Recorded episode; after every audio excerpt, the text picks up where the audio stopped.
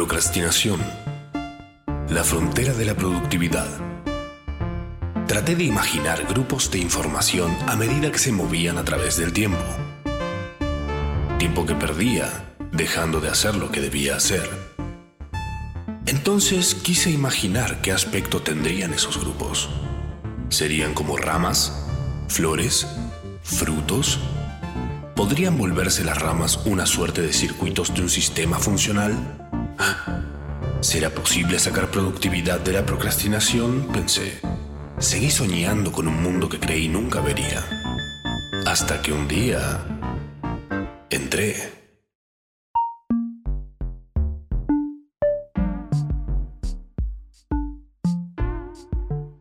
Hola. ¿Cómo andan, amigos? Amigos del futuro, ¿cómo andan? Todavía no somos amigos, ya se los dije. No insistan. Pero podemos hacerlo algún día. Soy Matsorama. Esto es una hora de procrastinación asistida. En un jueves santo. Tenía muy pocas ganas de venir, les voy a decir. La verdad. Ustedes tampoco tenían ganas de venir. Por eso están del otro lado y no acá en la radio. ¿Qué? ¿Quieren venir el jueves que viene? Vengan, vengan, vengan, hay lugar. Hay una, dos, tres, cuatro sillas. El resto se puede quedar parado. Bienvenidos. ¿Qué onda? ¿En qué andan? ¿Qué tal todo del otro lado? ¿Ya comieron unas empanaditas de atún? ¿O están en es- Hay como una nueva división que me encanta. Cuando yo era chico no existía, pero ahora está muy presente, que es el que te sigue a rajatabla el, mapita de la Semana Santa, la rosca de Pascua, huevo de Pascua, empanada de vigilia. Vi- ¿Vigilia es? Debe tener un origen, ya buscaremos.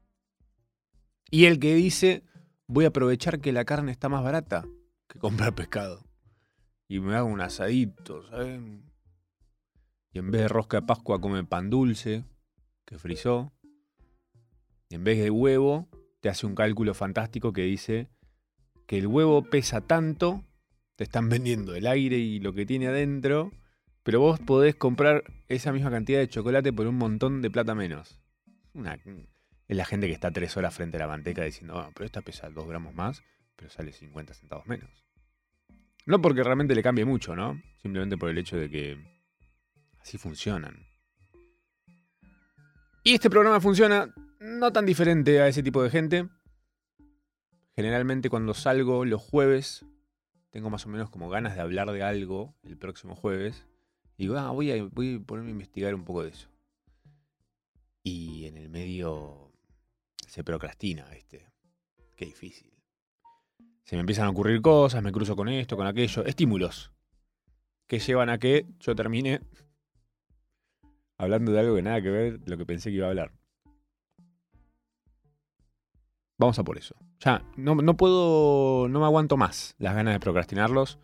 Más hoy que es feriado. Estamos muy en esa. Les voy a contar un par de cosas. La primera que les voy a contar es que el martes pasado, en Todología, el programa que hago los martes de 5 a 7 por Vortex, eh, con Vicky Garabal, vino un, un chaboncito de 19 años, eh, apodado Young Meme, como el joven meme, eh, que hace TikToks. Me crucé con un TikTok de él, muy gracioso, eh, en el que le pedían, che, flaco, no haces un tema para mi abuelo que se murió. Y el loco hace un tema que, tipo, es cero empatía, como muy burdo, duro, un humor negro. De hecho, con buena leche, porque lo ves como que el chabón está como ahí cantándoselo como un trap furioso. Entro por eso, veo lo que sigue haciendo el loco y de repente veo que el tipo hace música. Además. Eh, me pongo a escuchar su música y me encuentro con que tiene, bueno, dentro de lo que es el trap, tiene buenos temas. Mirá, digo, qué loco. Es un tipo que hace música en serio y además no tiene miedo de ser chistoso. Me generó una intriga, entonces lo invité al programa. Le dije, che, venite. ¿Querés? Y vino el martes a Todología. Lo pueden encontrar en YouTube. Está entero el programa. Mirá cómo te meto el chivo de todo. El macho verso. Em, No, porque realmente estuvo interesante porque vos pensás un pibe de 19 años que se mandó de Santa Cruz a Buenos Aires. Así, bueno, sí, me voy a estudiar, pero vienen con la cabeza a pleno en romperla, musicalmente hablando. No tanto en ser un psicólogo. ojalá le vaya bien, en la que sea. Bueno, el loquito estaba en esa. Y me pareció muy bueno el hecho de que mm, esté como totalmente mm, claro con el tema de poder hacer cosas graciosas y además hacer música en serio. ¿Qué es lo que en la otra vez estamos hablando justamente de, por ejemplo, Juana Molina? Que ella dijo, hasta acá la comedia, ahora soy una música en serio, no me pida más comedia. Un poco así fue. Este chabón dijo, che, pará, la comedia me resirve para que venga gente a escuchar mi música, que es lo que al fin y al cabo me importa. Y no es que vas a su música y te le reís, porque es buena. Vos ves los comentarios en YouTube y ves que la gente dice, che, vine por un TikTok tuyo que me cagué de risa y estoy tipo flasheando un temazo. Muy bueno. Te, ganaste la suscripción y el like y la compartidita. Todo eso. Entonces dije, mira, mira qué bueno esto. Cuando nos fuimos de la radio, porque se nos hizo un poco corto también, eh, fuimos charlando con el loco, y porque veníamos para el mismo lado, y me dice, no, porque yo dije, si me meto con esto, me sale a hacer como, veo, yo en TikTok qué veo, dijo. Una estrategia del chaboncito, ¿eh? Solito de 19 años. Dijo, yo en TikTok veo cosas graciosas, eso es lo que me, engancha. Dije, si yo hago una cosa que es medio graciosa, o hago cosas de las que a mí me interesa ver en TikTok, puedo de alguna forma enganchar, meter ahí un tema mío. Que es lo que hablábamos también en el otro procrastinación asistida de la fórmula del, éxito, ¿no? Como parte, parte, parte. Si no lo escucharon, están todos subidos en Spotify, Google Podcasts y no con lo que más. Ahí en la página de la Radio Nacional. Me gusta que una cosa no anule la otra. Aunque es muy común que el público general necesite que sí. Como que digo, che, ¿por qué? O, sos comediante o haces música en serio. Decidite. Es raro. tipo, eh, no, bueno, pero, Juana Molina, por ejemplo. Era comediante. Dijo, bueno, ahora voy a hacer música. Dijo, no, no, no, volví a ser comediante. No, no, no existe la opción de tipo, bueno, ¿podés hacer comedia también? Juana, te queremos un montón como comediante. Bueno, la música, seguir haciendo, pero no podés seguir siendo comediante. No, era dejar de hacer esa música y un poco así fue. Me gusta que este chaboncito, eh, Young Mim, tiene como su influencia gente como Dillon, por ejemplo, que es un músico, también un chaboncito, no sé cuántos años tiene, pero muy chico, eh, que le está rompiendo, pero que no necesariamente está dentro de los estereotipos de músico de trap que conocemos. Está como más en joda en sí mismo, ¿viste? Se ríe. Hace chistes y sus canciones tienen como, como un guiñecito ahí. No, no, es, no trata de ser cool, sino que como medio es una, caricatura de ser cool, el chabón. Me hace acordar mucho a mm, Eminem en los 2000. Esa, esa energía tiene. Y todo esto me llevó a pensar en un neologismo que conocí hace no tanto, pero que me pareció buenísimo, que se llama flanderización.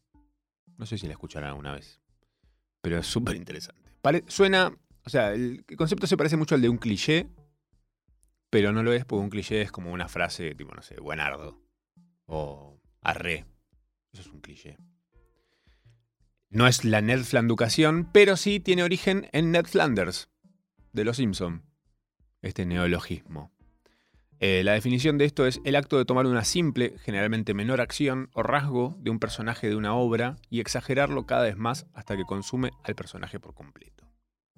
En el caso de Ned Flanders, em, es el vecino Santurrón.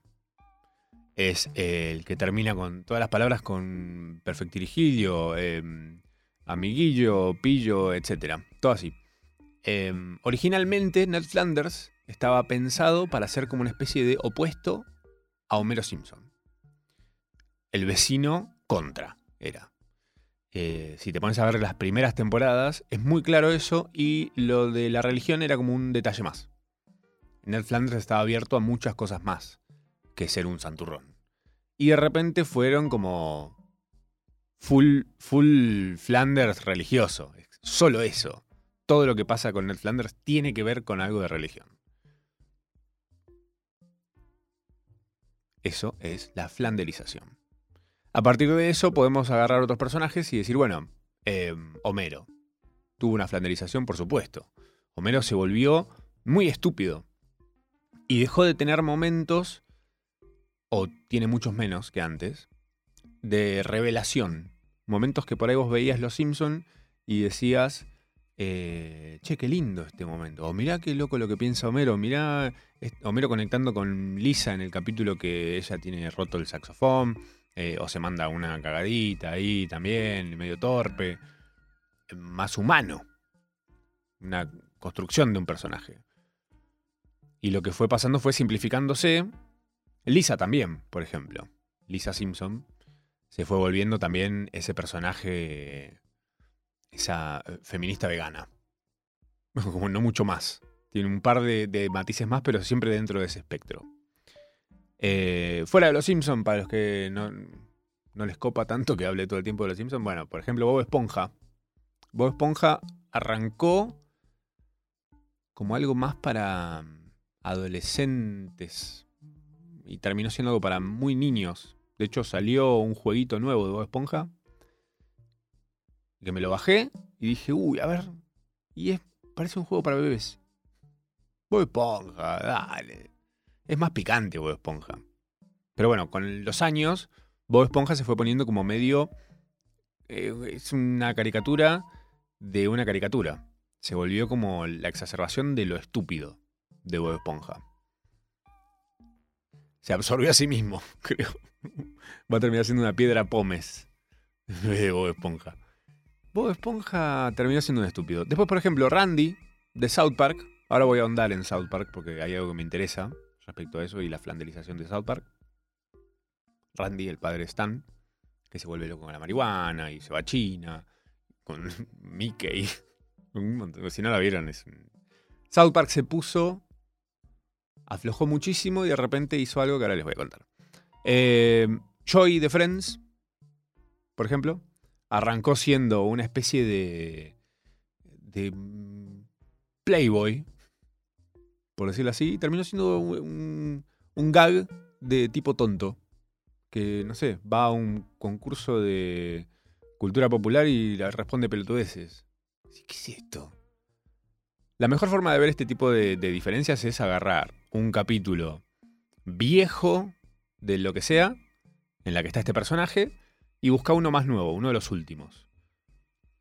Y ves que es como mismo actor, diferente personaje, casi. George Constanza, de Seinfeld. Es un tipo que arranca como con muy, muy buena construcción de personaje, y de repente en un momento es como un, es una caricatura de un tipo que está a punto de tener una úlcera. Todo el tiempo. Ah, todo. Ah. Bueno, en Seinfeld pasa mucho eso. Se simplificaron en un momento. Que un poco también es el chiste de la serie. ¿Qué pasa con eso? Es como se logra que con el personaje no haya más sorpresas ni sobresaltos. ¿Sabes lo que esperas de Homero? ¿Sabes lo que esperas de Bob Esponja? ¿Sabes lo que esperas de Joey de Friends? Fin. Thor, por ejemplo, Chris Hemsworth, en el universo cinematográfico de Marvel, sin ir más lejos, arranca siendo un chabón todo medio serio. Como mucha cara de Thor. Lo que esperarías de Thor. Con algún que otro, una chispita ahí de un chiste o algo medio Santo Biasatiesco. Mira, toma, te estoy comparando a Chris Hemsworth con Santo Biasati. Ahí tenés. Y de repente en la, última película de Thor, que creo que es Thor Ragnarok, es, arranca ya con un stand-up casi del chabón, haciendo chistes, sin parar. Entonces, ¿qué era? Como una especie de chabón serio, haciendo chistes, es un cacho garay del MCU. Toma, Cacho Garay y Santo Biasanti comparado con Chris Hemsworth. Si no los tienen de vista, búsquenlos, son todos iguales. Bueno, Santo Biasati, sin ir más lejos, tiene como esa cosa de chabón muy serio, pero que cada tanto mete un, un graciosito. Y en el hecho de tenerlo como siempre como el tipo serio, esa es la flanderización de, Santo Biasati, que es el tipo serio, de repente se sale y rompe la flanderización, está desfla- desflanderizado. O sea, si se abusa de la flanderización, está todo mal. Ahora, si hay una. Si tenés una construcción de personaje en la cual es un. decís, ah, ok, es así, pues tampoco puedes hacer un personaje real. Cuando vos querés enfocarlo y usarlo en un coro, es como una especie de. Los swords que hacen un Megazord, referencia de Power Rangers. El Megazord es el robot gigante que está armado con varios robots más chicos. Cada robot va en su parte. Hay un robot que va en una pata, un robot que va en otra pata, el robot que es el pecho, el robot que es el brazo izquierdo y el robot que es el brazo derecho. No se pueden intercambiar. Cumplen su función en el coro, que es el Megazord. De Santo Biasati a los Megazord, mira. Los estoy paseando, pero a, todo- a toda velocidad. ¿Puede pasar la flanderización en la vida real? Fue lo que pensé. ¿Se acuerdan? Arrancamos hablando de Yang Mim, este chico que hace trap. Y de que el loco abraza ser gracioso y abraza ser trapero. Dos cosas que generalmente no, no te permiten hacer las dos. Es una o la otra. Míralo al Chapu, si no. Chapu Martínez. Yo creo que sí. Se puede eh, la flanderización en la vida real. Por pensar en tus amigos, colegas, eh, pareja, familiares, que a veces los tenés en un concepto muy superficial o por ahí en un concepto de- del contexto también, ¿no? Como que decís, che, yo a esta gente la conozco de la oficina y de repente te la cruzas en otro lado. Era como, ¿sabes qué? Est- Esto te va a quedar clarísimo el ejemplo. Cuando vos veías una profesora de la secundaria fuera de la secundaria, tipo en el súper, era una rareza. Era una rareza. Casi como ver un león caminando por una cornisa en 12 monos. Esa película loquísima. Em, un poco así lo sentías. Pero porque lo veías fuera de un contexto. Entonces ahí se desflanderizaban los personajes que vos creías que eran una tipa frente a, un- frente a vos, frente a un aula, eh, con un pizarrón atrás, hablando de un tema puntual y nada más. No te la imaginabas escabeando en un bar a tu profesora. Y de repente estaba con sus amigos ahí escabeando. Se desflanderizaba para vos, pero no es que estaba flanderizada. ¿Se entiende? es como que nosotros reducimos, en este intento de entender la flanderización de la perspectiva de uno, es reducir a la gente porque si no es un montón de data. Una persona entera. Piénsenlo como un disquetcito su cerebro. Y ese disquete tiene que tener nombres y todo un montón de cosas de las personas que conoces. Y todo es un montón. Entonces de repente la cabeza dice, para, voy, voy a economizar. ¿Qué sé de esta persona? ¿Esto, esto y esto? Por ejemplo, yo tengo un par de amigos que tal vez ustedes conozcan o tal vez no, que son un poco conocidos. Por ejemplo, Fede Vareiro. Fede Vareiro es un amigo que hace, todos los que les voy a mencionar hacen contenidos en internet. Fede es el de la música. Fede hace contenidos musicales. Habla de música. Es muy bueno haciéndolo. Se lo recomiendo mucho. Fede Vareiro. Fede es el de la música. Lo contactan para hablar de música. Trabaja haciendo contenidos sobre música. Pero Fede es muchísimo más que eso. O sea, hasta incluso pienso que cuando a veces lo contactan para hablar de alguna cosa puntual, se están perdiendo de que además de eso él encare como la persona íntegra que es eh, un tema. Noelia Custodio, otra amiga mía, también está muy reducida a es graciosa y es una fuma, una porro. Básicamente la, la tienen por eso. Y Noli también es un montón más. Y de repente cuando la ves en sus programas de radio y ves que va más allá del, del ser graciosa o de hablar de porro, decís, ah, mira. Ahí es donde te sorprende. Es como se, de- se desnelflanduca. Eh, se desflanderiza para vos un personaje. Em, ¿Por qué? Porque nosotros todos reducimos todo nuestro entorno a su versión más simple. Y hablando de eso, eh, para que tengan como una visión clara de cómo se construye incluso científicamente esto, fíjate que villanos y personajes buenos en dibujos animados, por ejemplo, están muy claros que los buenos están hechos mucho más simples, están dibujados mucho más simples, más redondeados, y los malos son más complejos y más puntiagudos. ¿Por qué? Porque vos a un bebé que le vas a dar un tenedor o una pelota. Ahí, desde, ese, desde esa base se construye esta flanderización. Es como que tu cabeza agarra la pelota. Agarra lo más simple. Agarra lo menos. lo que menos te puede pinchar. ¿eh? Comparado la pelota con el tenedor. Em, digo, un bebé, una persona que está ahí a tu cargo. Acá pasa parecido, por ejemplo, en mi caso. Eh, me, está pasando un montón y me parece muy divertido que pase esto, que es, eh, yo tengo una audiencia en mis redes sociales, principalmente en Instagram, que me sigue porque yo hago cosas en cordobés. ¿Qué? Claro, ustedes por ahí ni lo vieron. Pero hago cosas en cordobés. Soy cordobés, hago cosas en cordobés. En cordobés sería con acento cordobés y todo eso. Y medio en un tono de humor cordobés. Acá estoy haciendo otra cosa. Diferente a eso. Mucha gente que me tiene flanderizadísimo en eso de repente dice, che, a ver qué onda esto de la procrastinación.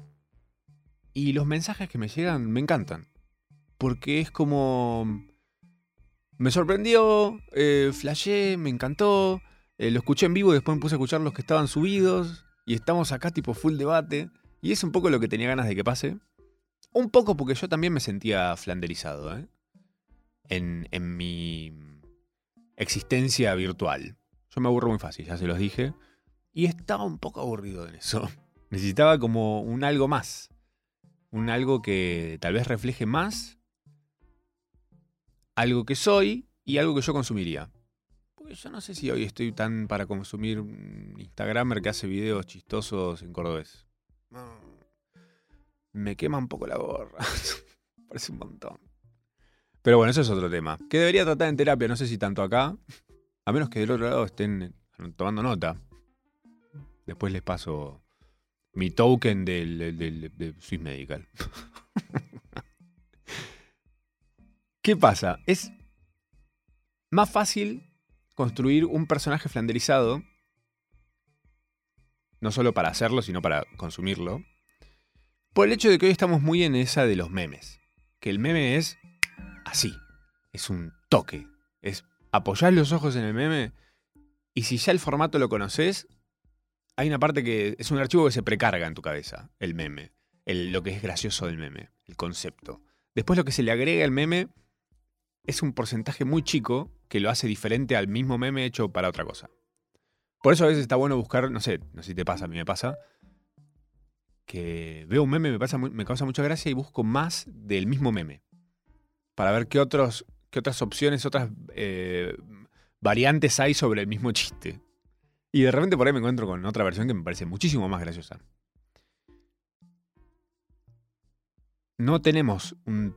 No le tenemos tiempo para dedicarle a las cosas que no están tan flanderizadas. Por eso es tan común que se esté flanderizando tanto. En general. Cocinas con muchos menos ingredientes. Decís, bueno, ¿qué podés hacer con lo mínimo indispensable? Eso es una flanderización. ¿Qué pasa cuando vos venís flanderizado y rompes la flanderización. ¿Qué es lo que me está pasando ahora? ¿eh?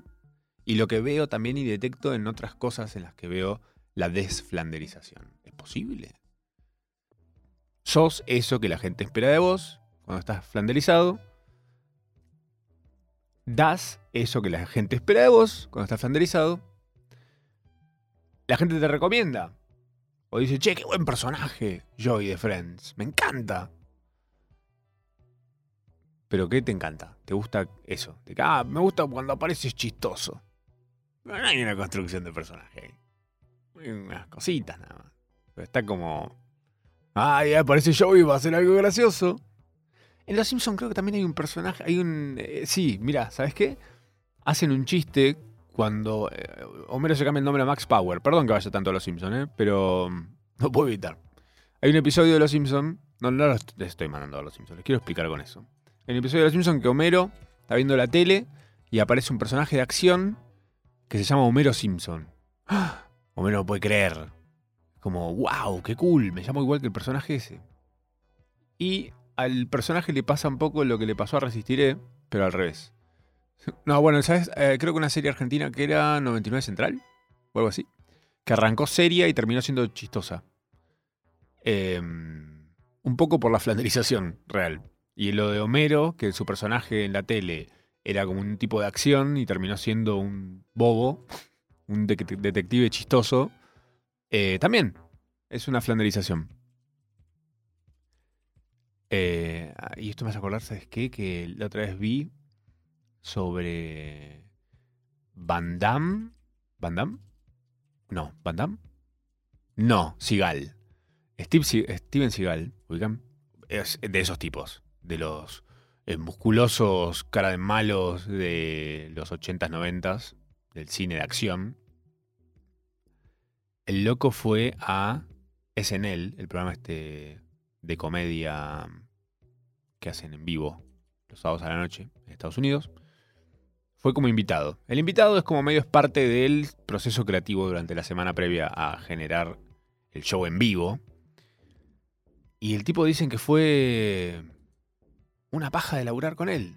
Porque no entendía los chistes, no quería que se haga chistes sobre él.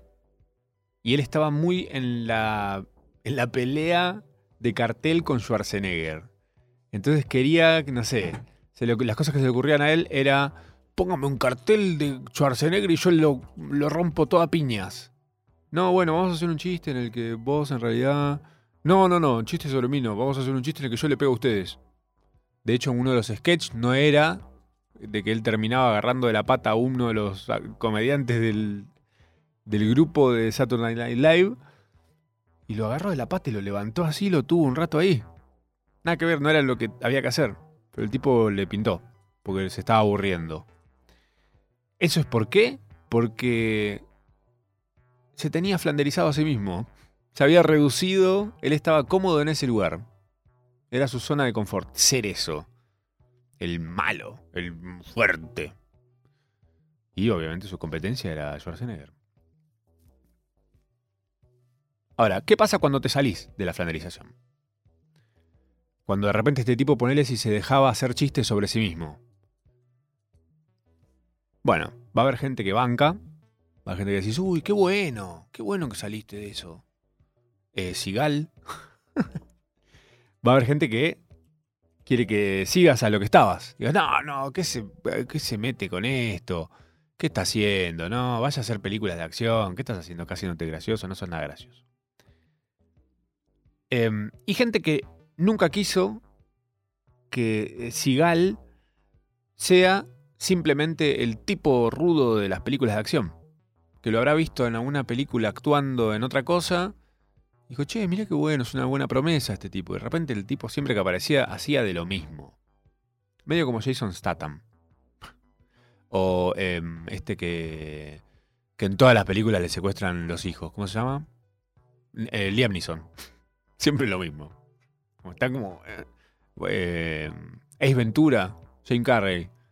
De repente a Jim Carrey lo contactaban para hacer siempre lo mismo. Flanderización, ¿eh? Pasa, por ejemplo, cuando un músico cambia de estilo o prueba otras cosas. Eh, yo estoy muy contento con, por ejemplo, Eruca Sativa, banda argentina que adoro muchísimo, me encanta. Siempre me gustó. Confieso, no era tanto mi estilo lo que hacían antes. Y de repente sacaron el último tema que sacaron, que sacaron un tema suelto, se llama Día Mil. Es un temazo. Es un tema que, que me gusta, es un estilo que me gusta a mí. Me gusta muchísimo. Medio chili pepper. Eh, me volvió loco. Y tienen un rapeo ahí, el bajo es una locura. Tremendo. Hay unas percus. Metieron todo lo que me gusta. Excelente. Me dieron en la tecla, a mí. Por ahí, al que le gusta Eruca Sativa, debe haber mucha gente que dice, ah, es esto. Vuelvan a hacer lo que estaban haciendo antes. Pasa cuando un restaurante cambia la carta, por ejemplo. O, eh, no sé, en tu casa cocina alguien la, lasaña típica de la nona. De repente un día la nona dijo, ah, la hice vegana. Y la comes y no tiene el mismo sabor que tenía la, la lasaña típica de la nona. Vos por ahí sos vegano hace 20 años, pero te permitís la lasaña típica de la nona. Pero no, la nona dijo, no, yo te lo voy a hacer vegano. Y es otro sabor, es otra cosa. Cambió. Se te desflanderizó la nona. La nueva película de Franchella. La abuela se desflanderizó. Me pasó con una amiga hace poco. En realidad no hace poco, cuando estuvo todo el boom de que todo el mundo estaba hablando sobre las vacunas. Mi amiga tiene una hija, eh, una beba hermosa. Y no sé qué estábamos... Ah, no, no estábamos ni hablando. Me mandó un mensaje de esos como cadena por WhatsApp sobre las vacunas un mensaje full conspiranoico. Era. Ella es una persona muy inteligente, ¿eh? la banco mucho, me gusta mucho su forma de pensar. Tiene momentos en los que no coincidimos y digo, ah, ok, está bien, perfecto, somos dos personas diferentes. Pero me pareció. Me extrañó. no era algo que yo, la, yo tenía, la tenía flanderizada, obviamente. En que es una tipa pilla, tipo, no va a estar tanto en eso, pero bueno, por ahí tiene algún. Siendo una mina tan pilla, capaz que la tiene muy clara sobre algo que yo no sé. El mensaje no parecía. Era un mensaje muy conspiranoico, de esos que están redactados mal. y le echarlo, le digo, che, ¿qué pasa? ¿Qué onda esto? Le digo, ¿es por estas vacunas puntuales? Me dice, no, no, no, siempre me pareció raro. Ella es de las personas que cuando le duele la cabeza prefiere estar con dolor de cabeza tres días a tomarse una, un paracetamol o ir al médico. Eso es algo que yo no sabía, me entero en esta conversación. Es una persona que niega la ciencia, básicamente. Me sorprendió un montón. Digo, ¿qué? Viejo, ¿qué pasa? Y me salto con un tema religioso. Mira, justo en Semana Santa te voy a tocar esto. Me saltó con un tema que es más religioso, como medio, bueno, bueno, si es una voluntad de Dios y no sé qué. Pero mira si los médicos y la ciencia son voluntades de Dios también. Dios dijo, bueno, a ver, vamos a hacer que la gente mezcle cosas en una pastillita y vos te la tomas y se te pasa el dolor de cabeza. Fantástico. No, quieren que Dios sea una paloma iluminada y que venga con y tire un polvo de hadas y se te pase el dolor de cabeza. Eso quieren. Eh, se será más fácil. Culpo al cine igual, ¿eh? De que nos hizo flashear eso. Que existen las cosas visualmente mágicas. Tirando polvitos locos. Bueno, y esto me hace pensar en una frase de Walt Whitman, que es un poeta. Un poeta muy... Em, me embola un poco la poesía a mí, ¿eh? Pero hay un par de poesías que me encantan. Eh, Walt Whitman tiene un par muy buenas. Pero más allá del tema poesía, que por ahí vos estás pensando en un, en un palermitano en Instagram recitando un poema todo cursi, medio dos corazonesco medio así Mersa, Grasulain. Este tipo hablaba mucho, más allá de la, de la poesía. Eh, le gustaba dar muchas declaraciones y demás.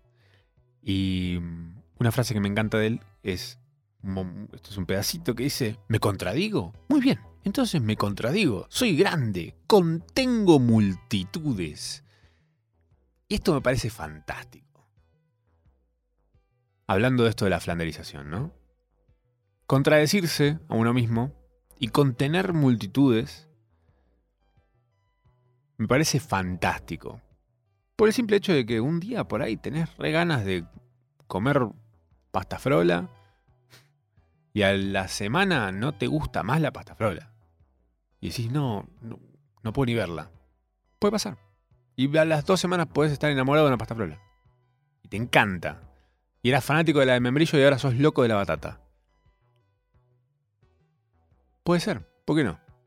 Puedes hacer trap serio y puedes hacer chistes.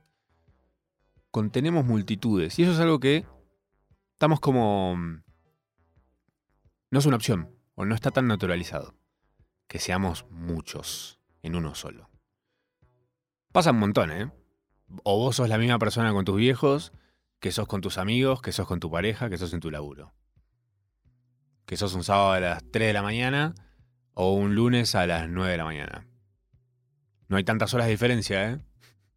Pero por ahí sos varias personas en ese sentido. Y está buenísimo, porque permite también explorar diferentes estados de uno mismo. Mira qué flashero donde nos estamos yendo. Te dije que que íbamos a hablar de South Park y la flanderización. South Park venía como toda serie animada, con episodios autoconclusivos. Arranca y termina la historia en el episodio. Por ahí habían capítulos que duraban. como episodios que duraban tres capítulos. Como el de la imaginación Landia, una cosa así, que es excelente, son tres capítulos. Hay una continuidad entre esos tres, pero nada más.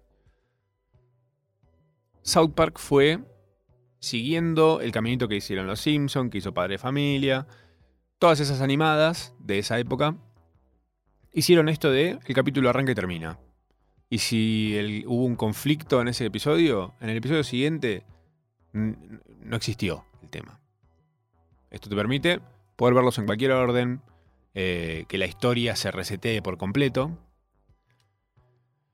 Bueno, esto a South Park le estaba, le estaba, lo estaba castigando. ¿Por qué? Porque South Park hizo lo que fueron haciendo todas las series animadas de ese palo, que fue flanderizar a los personajes. Se fueron simplificando todos.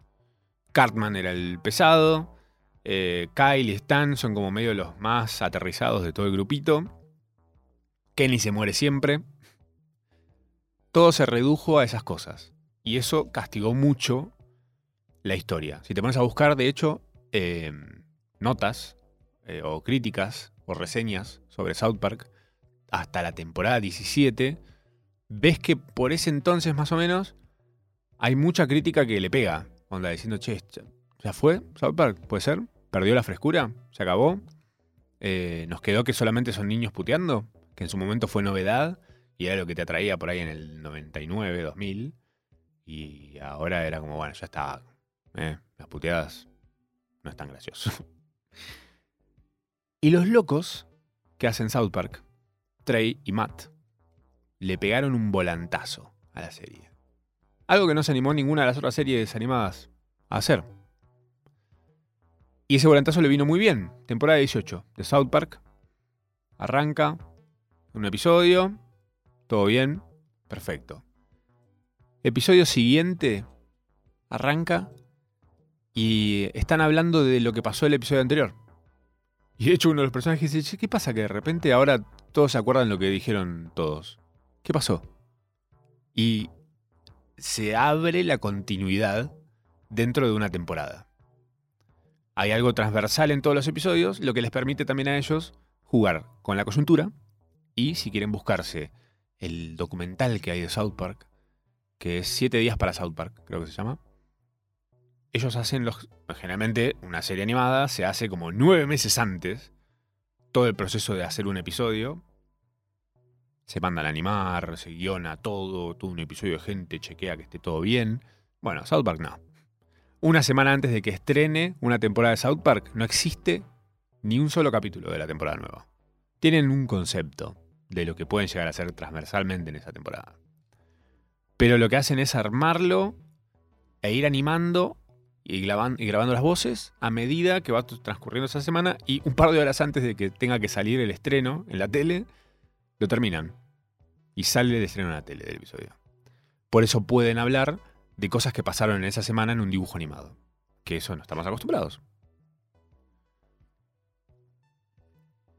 Rompió así South Park su flanderización.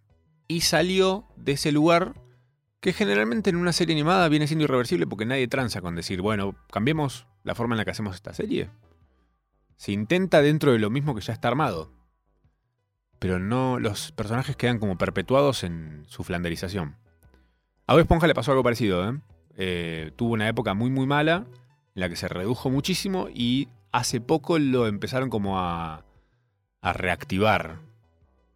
Sigue siendo muy tonto a diferencia de lo que era al principio, pero le dieron un poco más de matices al personaje. Hay ejemplos muy buenos de desflanderización que les quiero compartir. Desflanderización de una serie, por ejemplo.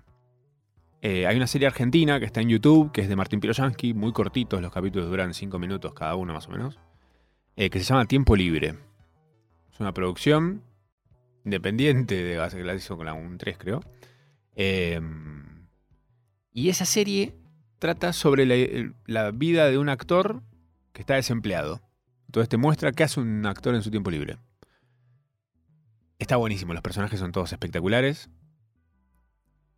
Son personajes simples, lo que no significa que estén flanderizados, pero la serie es de un consumo muy... No, te hace complicarte demasiado. No es Game of Thrones, que tenés que saber que tal es hermano de tal y en realidad está saliendo con tal y el hijo traicionó a no sé quién. Como, eso es una hipercomplejidad que... ¡Oh! ¡Qué difícil subirte algo así! En este caso está todo bastante simple. La, la serie es muy divertida. Pero, por ejemplo, tiene un, hay un par de episodios que se salen del ritmo de la serie. Por ejemplo, hay uno que es Todas somos Karin, que es un loco ese episodio. Em, no sé si vieron Bojack Horseman, una serie que está en Netflix animada, eh, de un caballo, que es una especie de Bill Cosby. Fue Bill Cosby en su época y ahora es un caballo que tipo vive una época de alcoholismo y demás. Y es una basura el chabón, o algo así, es lo que te plantean. Y tiene como un par de capítulos medio artísticos, diría yo. Como que la, la forma en la que yo lo siento es como digo, un capítulo en el que no se habla en todo el capítulo. Es todo visual. Y decís, wow, es muy creativo, pero está bien hecho. Y te rompe la flanderización de cómo vos venís viendo los capítulos. Que por ahí ver, no sé, algo que es un formato, que arranca y termina siempre lo mismo, que el chiste termina siendo plop, ¿viste? Como Condorito, que plop empezó siendo una cosa que pasaba cada tanto y de repente era, si no tenía un plop al final, no era un capítulo de Condorito. Fin. Es un cómic, para los que no saben. Creo que chileno. La niñera, no sé si ubican, la serie de Fran Drescher, también tiene un par de episodios que rompen la estructura típica de episodios. Por ejemplo, el capítulo en el que ella y Cece Babo, como su enemiga dentro de la casa, quedan encerradas en la bodega de la casa. Y todo el episodio transcurre ahí adentro. Hay un par de cositas que te muestran afuera sucediendo, pero es ellas dos ahí. Es un laburazo. Y es muy diferente a lo que vos ves ahí, en esa serie. Para mí todo lo que rompe con un formato da un aire fresco. O sea, te permite ir a nuevos lugares. Y pensás, claro, es muy cómodo generar, decir este personaje es esto, esto y esto. Homero es el, es papá tonto en la casa. Fin. Pero si de repente te permitís decir, che, ¿y si Homero quiere abrir la pareja? Y Mars dice, sí, dale. Y se suma a alguien más. No sé, cosas que pueden llegar a pasar, digo, cosas que no esperamos que pasen. Que a esta altura de los Simpsons puede pasar cualquier cosa en realidad. Pero siempre con esa base, viste, de que Homero es el tonto ahora. Con tus amigos y tu gente en general, creo que esto de entender la flanderización puede servirnos para no solo pensarnos a nosotros desde afuera y decir, che, estoy flanderizado. ¿Mis amigos me tendrán flanderizado? ¿Mi familia? ¿Qué pensará que soy? Yo soy el, el qué para ellos? Si me tienen que resumir en una frase. ¿Qué sos? Me parece que está bueno como plantearlo, pensarlo.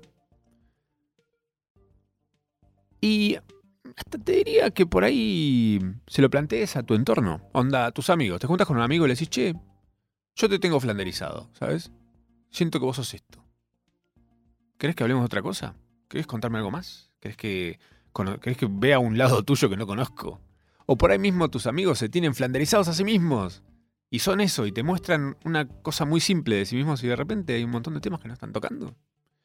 Y de repente, quien te dice, se construyen unos vínculos muy diferentes. O te pasa con, mi amiga, la, que está en contra de la ciencia, que dejas de hablar, ¿no? Pero bueno, es parte de, de flanderizar y de darle profundidad a las personas y personajes que somos y con los que convivimos a diario. Amigos del futuro, esta fue la flanderización hoy en la procrastinación asistida. Dije una hora y casi una horita, ¿eh? Muy bien. Estoy muy, muy picante armando este programa. Un, abrazo, un aplauso y un abrazo para Matsurama. estoy contento. Estoy contento con cómo está saliendo y estoy contento con eh, lo que me está dando estas investigaciones que estoy haciendo respecto a esto. Si a ustedes les copa, me sirve que me lo cuenten, ¿eh? Para saber que no estoy loco. Bueno, loco sí estoy. Pero para eso estoy solo. Ah. Em, los espero el jueves que viene. No, ¿sabes dónde, los voy a esperar? Si están en Buenos Aires, quiero creer que van a ir a ver el documental de Fabian Show, que es este sábado. Hay doble función. Pueden encontrar toda la data en que no se acabe el show en Instagram. Es en Villa Crespo, sale 500 pesos la entrada. Y bancan algo súper independiente. Que creo que va a estar buenísimo. En última nos cruzamos ahí. Yo seguramente voy a ir. Les mando un abrazo a todos y a todas. Y a las personas no binarias también. Espero le estén pasando muy bien. Sigan bárbaro. Hasta la semana que viene. Cualquier cosa me avisa. ¿eh? Si su jefe le dice, che, estás peloteando mucho con esto de la flanderización. Te tengo flanderizado, jefe. ¿Crees que charlemos un rato? ¿Tomamos un café? ¿Que estoy despedido? Hasta la semana que viene.